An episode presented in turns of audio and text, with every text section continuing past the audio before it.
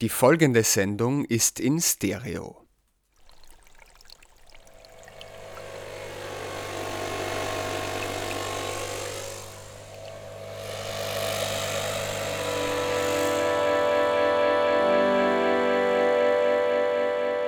In der Gehörschnecke.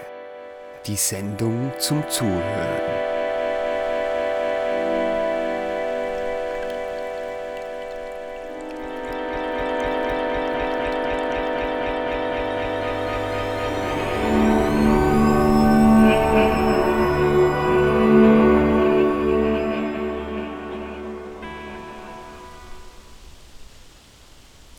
Die Gehörschnecke ist keine gewöhnliche Schnecke. Sie befindet sich in unserem Innenohr und hat mit den Schnecken, die man sonst kennt, nur gemein, dass ihre Form der eines Schneckenhauses gleicht. Bis zur Gehörschnecke bringt der Schall, der an unser Ohr trifft, Felle zum Schwingen, Knochen zum Bewegen und Flüssigkeiten zum Pulsieren. In der Schnecke wird dieser Schall in elektrische Signale umgewandelt, die in unser Hirn wandern. Und da beginnt eigentlich das Hören. Was wir hören, wie wir es interpretieren und wie wir darauf reagieren. Nikolaus Fennes heißt Sie, liebe Hörer und Hörerinnen, herzlich willkommen zur ersten Ausgabe der Gehörschnecke, der Sendung zum Zuhören. Und zwar zum Zuhören im doppelten Sinn.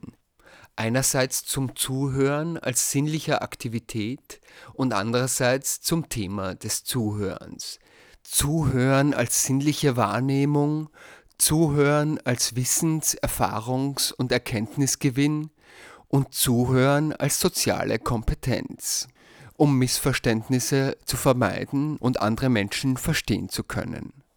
Und das ist es auch, was wir in den nächsten drei hoch drei Minuten tun werden. Lauschen und zuhören. Dem Ticken von Uhren, dem Klingen von Glocken und dem Rauschen von Blättern.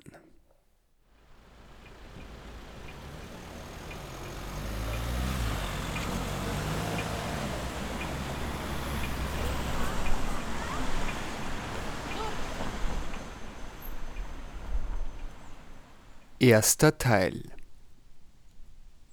Blätterrauschen vom Rascheln und Knistern.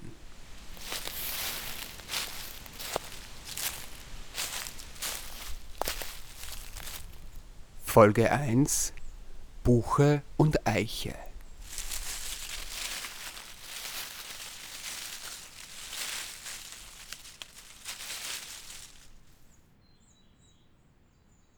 Unter Blätterrauschen kann sich wohl jeder und jede etwas vorstellen. Es ist der manifestierte Klang des Windes in seiner ausdrucksstärksten Form dass aber Blätterrauschen nicht gleich Blätterrauschen ist und uns der Klang der Bäume auch etwas über den Artenreichtum der uns umgebenden Flora erzählen kann, bedenken aber sicher die wenigsten. In der heutigen Folge wollen wir uns deshalb in die Laubwälder Mitteleuropas begeben, in den Wienerwald und in die Fruška Gora in der serbischen Vojvodina. Dort lauschen wir der Königin und dem König der Wälder, der Rotbuche und der Eiche.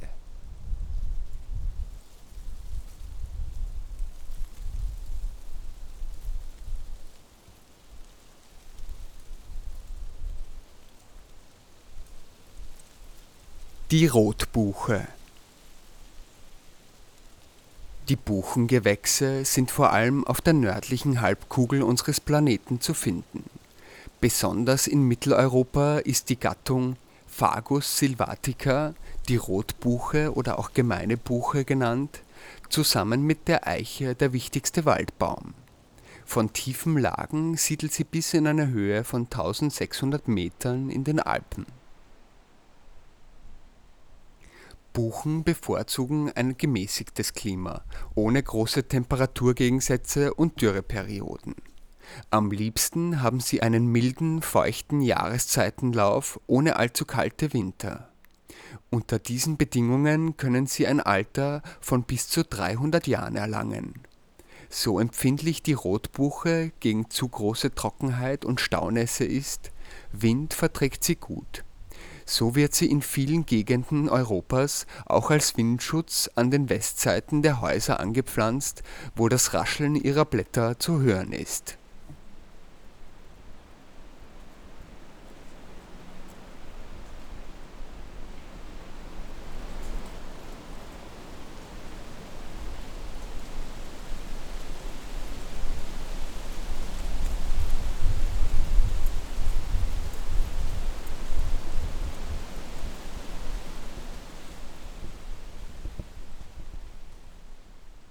4500 Jahre ist es jetzt schon her.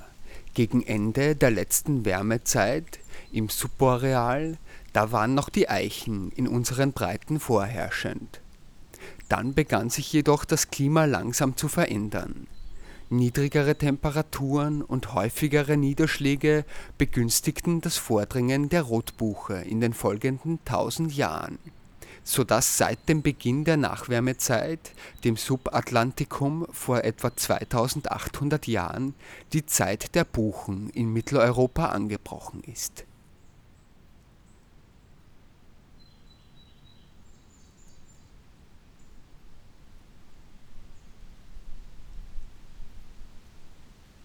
Die sogenannte Königin des Waldes ist eine der letzten, die sich ihr Laubkleid überstreift und wenn sie in der grünen Pracht steht, dann ist auch der Sommer nicht mehr weit. Frühestens Ende April, Anfang Mai öffnen sich die Knospen auf den Buchenzweigen und innerhalb weniger Tage entfalten sich bis zu 600.000 Blätter auf nur einem Baum. Die kleinen jungen Buchen sind dabei schneller und früher dran als die ausgewachsenen Bäume, die sich noch Zeit lassen. Vor allem für Jungbäume und viele andere Blumen und blühende Waldbewohner ist diese Zeit sehr wichtig. Wenn sich das Blätterdach nämlich erst einmal geschlossen hat, dringt nur noch wenig Sonnenlicht bis zum Waldboden vor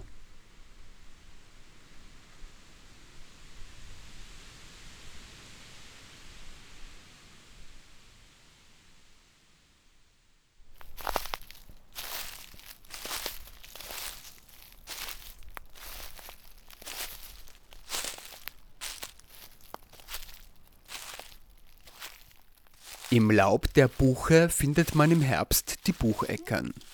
Diese kleinen tetraederförmigen Nüsse sind essbar und nicht umsonst trägt die Buche ja den Gattungsnamen Fagus, der sich vom griechischen phagein, Essen, herleitet. So zogen die Menschen auch in den Jahren nach dem Zweiten Weltkrieg in die Wälder, um dort Bucheckern zu sammeln, aus denen sie Speiseöl pressten. Aber auch die frischen Blätter galten als Frühlingsdelikatesse, die es sich zu kosten lohnt.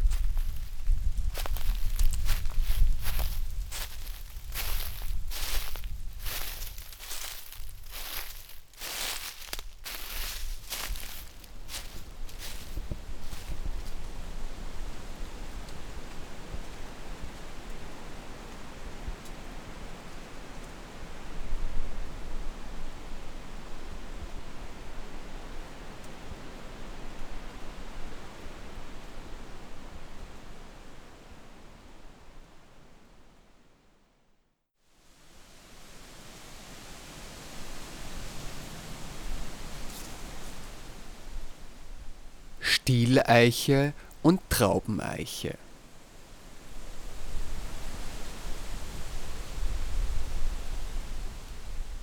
Die Stieleiche und die Traubeneiche gehören zur Gattung der Buchen und sind zusammen mit der Rotbuche die Hauptbewohner der großen Mischwaldgebiete Mitteleuropas. Sie lieben trockene Sommer und milde Winter und ihre Wurzeln meiden, wie die der Buchen, Staunässe und einen hohen Grundwasserstand. Eichen sind sehr langlebig und ein Alter von 500 bis 800 Jahren ist keine Seltenheit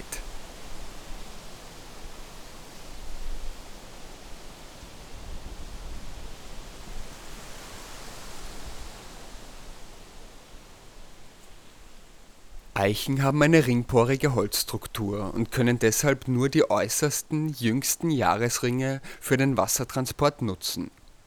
Diese müssen jedes Jahr nach dem Winter aber erst vorbereitet werden, weshalb die Eiche erst Ende des Frühlings als einer der letzten Laubbäume austreibt, lange nach der Buche, aber noch kurz vor Esche und Walnuss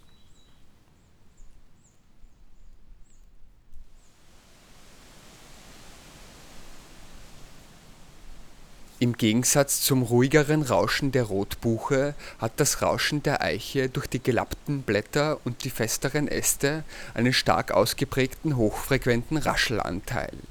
Im Mischwald ist dieses hohe Rauschen gut zu vernehmen und vereinzelte Eichen sind relativ leicht aus dem Buchenwald herauszuhören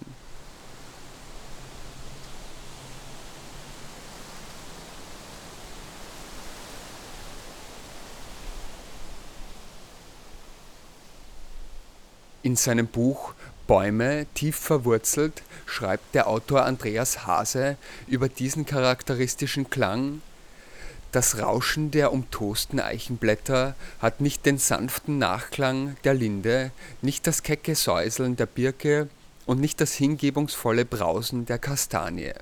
Es ist der unbedingte Wille, der feste Drang zu leben und zu sein, von dem uns die Eiche in ihrer wortlosen Sprache erzählt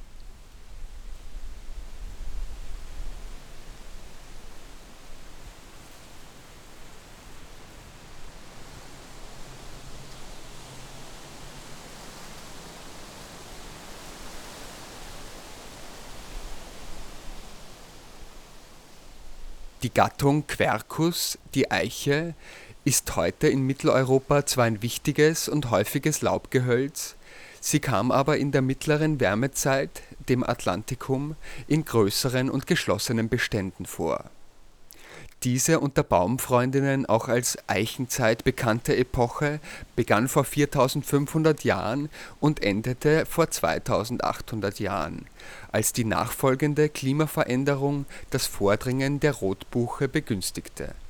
Und so sind Eiche und Buche auch Zeugen des Klimawandels. Der Mensch hat aber viel zur Förderung des Eichenwaldes beigetragen die Früchte waren für die Schweinezucht von großer Bedeutung, da sie sehr nahrhaft sind. Wie Kühe auf die Weide wurden die Schweine in den Wald getrieben, eine Praxis, die auch heute in manchen Regionen üblich ist. Im Herbst sind die Eichen so auch gut an ihrem Laub zu erkennen, indem man immer wieder das Knacken der Eicheln hören kann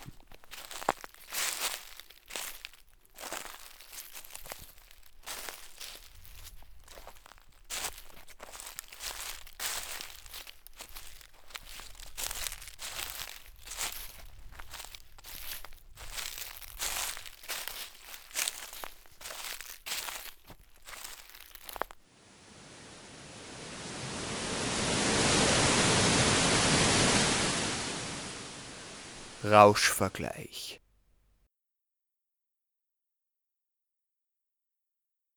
Um die Königin und den König des Laubwaldes im Getöse auseinanderhalten zu können, empfiehlt es sich, genau hinzuhören. Das Rauschen der Rotbuche hat einen kräftigen Bass und ist in den hohen Frequenzen etwas schwächer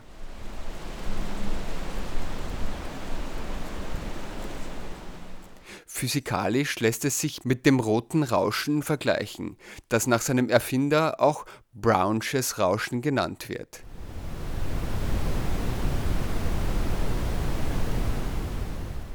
Das Rauschen der Eiche ist vor allem durch seinen ausgeprägten Hochtonbereich zu erkennen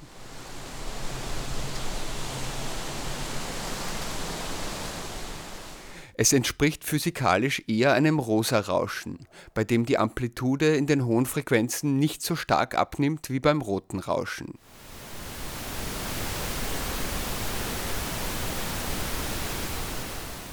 Diese Art des Rauschens ist entspannungs- und konzentrationsfördernd und kann auch für die Qualitätsprüfung von Lautsprecherboxen eingesetzt werden zum Abschluss der heutigen Folge von Blätterrauschen hören wir die Buche links und die Eiche rechts im direkten Vergleich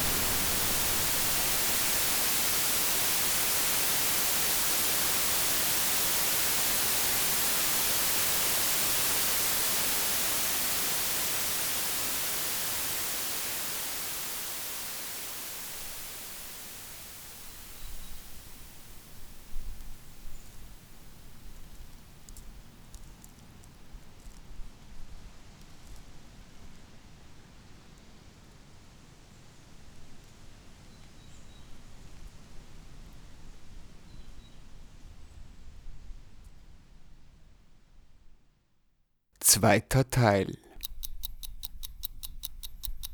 Die Uhr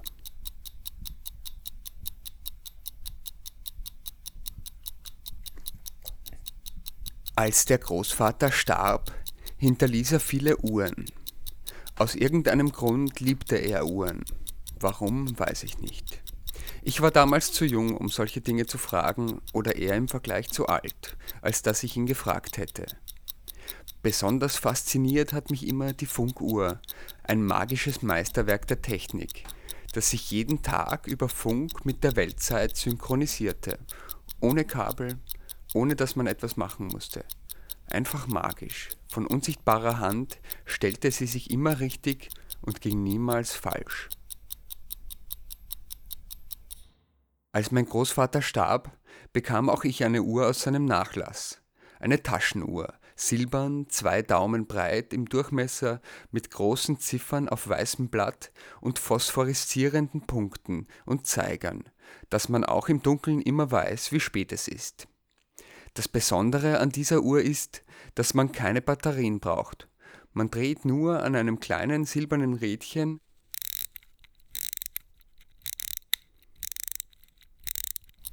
und schon tickt sie los. Läuft und läuft, bis sie erschöpft ist und aufhört zu laufen. Doch man kann sie einfach wieder aufziehen.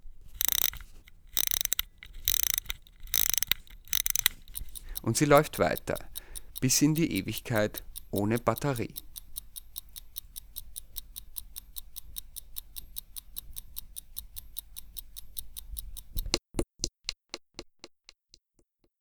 Eines Tages bleibt die Uhr stehen. Einfach so. Obwohl sie voll aufgedreht ist. Ich mache mir Sorgen. Der Uhrmacher sagt, die muss gewartet werden. Einmal alle sechs Jahre frisches Öl, ein paar Rädchen drehen, einstellen. Dafür braucht sie keine Batterien. Nie. Das kleine Service kostet 70 Euro. So teuer sind Batterien auch nicht, denke ich mir, als ich die fröhlich tickende Uhr abhole. Naja, der Uhrmacher freut sich und die Kinder meiner Kinder werden es mir danken. Keine Sondermüllproduktion und ich brauche die Uhr nur einmal alle 24 Stunden aufziehen, sagt der Uhrmacher.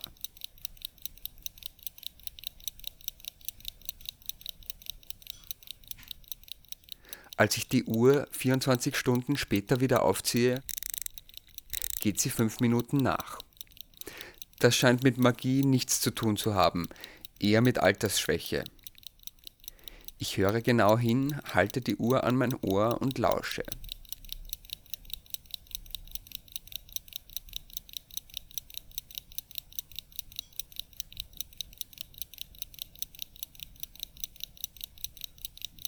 Die Uhr scheint zu tanzen und hinkt mit einem Bein. Eindeutig. Ob man das hören kann, wenn eine Uhr falsch tickt, frage ich den Uhrmacher. Vielleicht, er könne das auf jeden Fall nicht.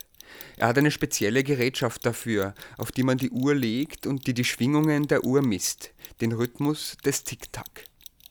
Früher, da musste man einige Stunden warten, um zu sehen, ob die Uhr genau geht. Manchmal auch einen Tag. Früher, da hatte man Zeit. Dann dreht man an einem Rädchen, das die Taktgeschwindigkeit reguliert. Kostet wahrscheinlich so viel wie das kleine Service. Ich entscheide mich dagegen und gewinne jeden Tag fünf Minuten, die ich wieder verliere, wenn ich die Uhr aufziehe und nachstelle.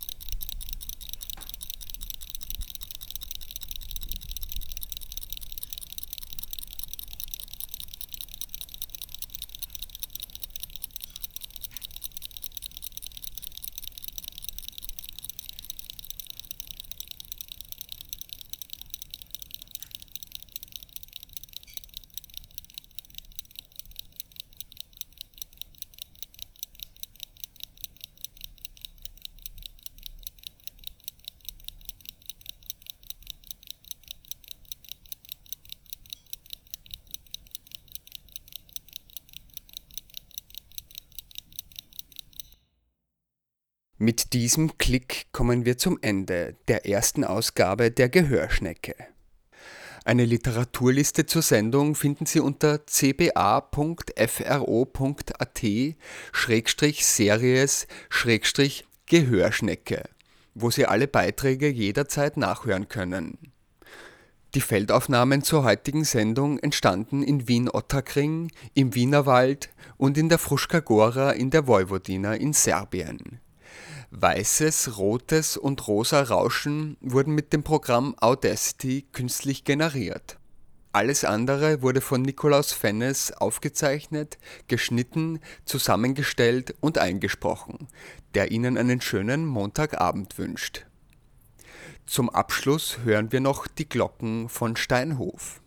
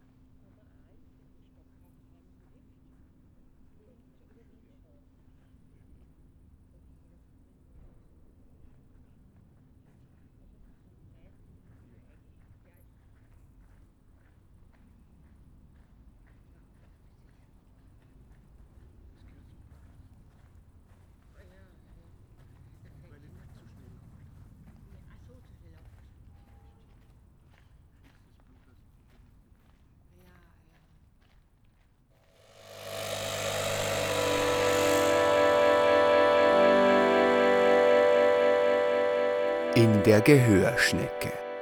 Die Sendung zum Zuhören.